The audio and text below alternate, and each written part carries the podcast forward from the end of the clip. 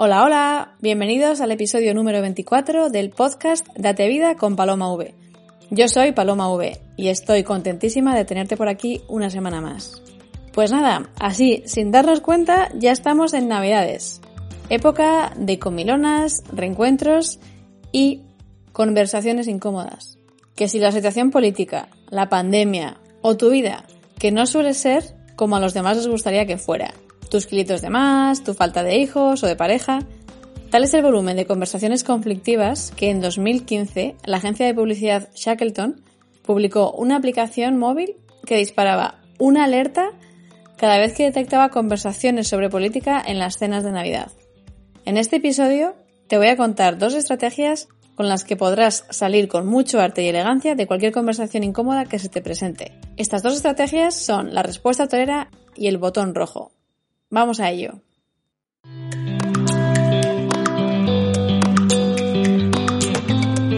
Hola, soy Paloma V, emprendedora, divulgadora de liderazgo personal e inconformista por naturaleza.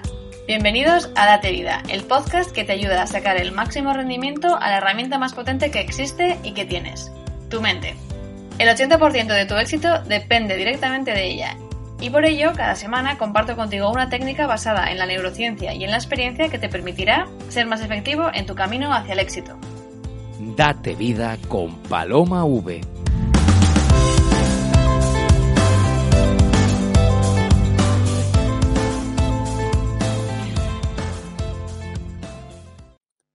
Este año las restricciones del coronavirus hacen que vayamos a ser menos en las reuniones familiares y esto reduce las probabilidades de que aparezcan las ya clásicas conversaciones indeseadas o incómodas.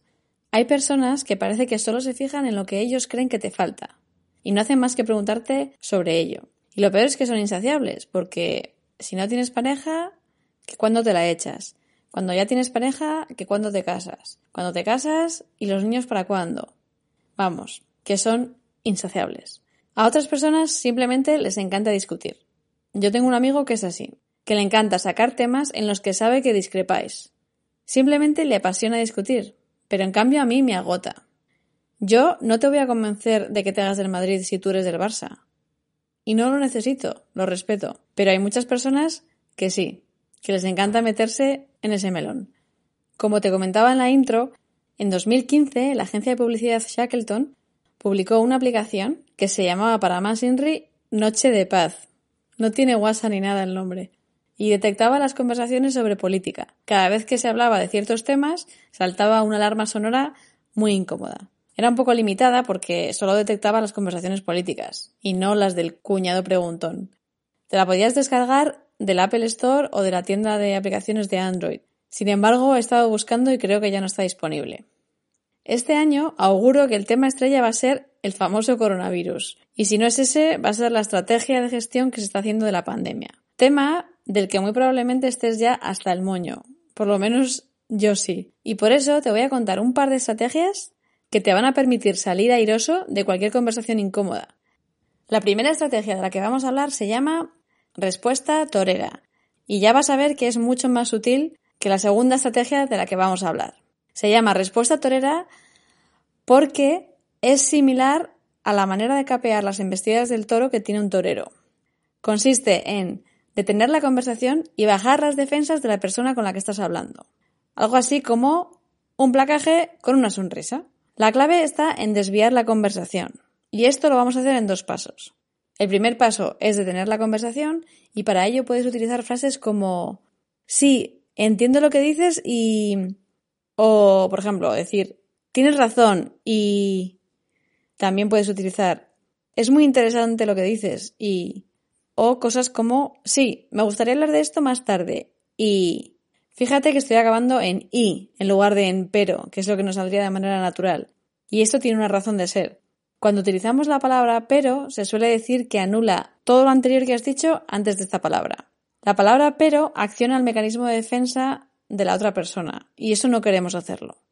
Queremos hacer un placaje con una sonrisa, acuérdate. Con esto acabas de detener la conversación y bajarle las defensas. Y ahora solo tienes un par de segundos para reconducir la conversación a un tema que te guste más.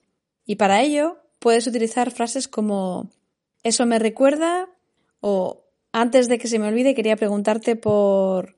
o me estaba yo preguntando que... o cosas como me preguntaba si me puedes recordar. Así que todo junto quedaría algo así como... Es muy interesante lo que dices y eso me recuerda que... Sí, entiendo lo que dices y antes de que se me olvide quería preguntarte por... Sí, me gustaría hablar de esto más tarde. Y me preguntaba si antes tú me podrías recordar que... O tienes razón, me estaba yo preguntando que...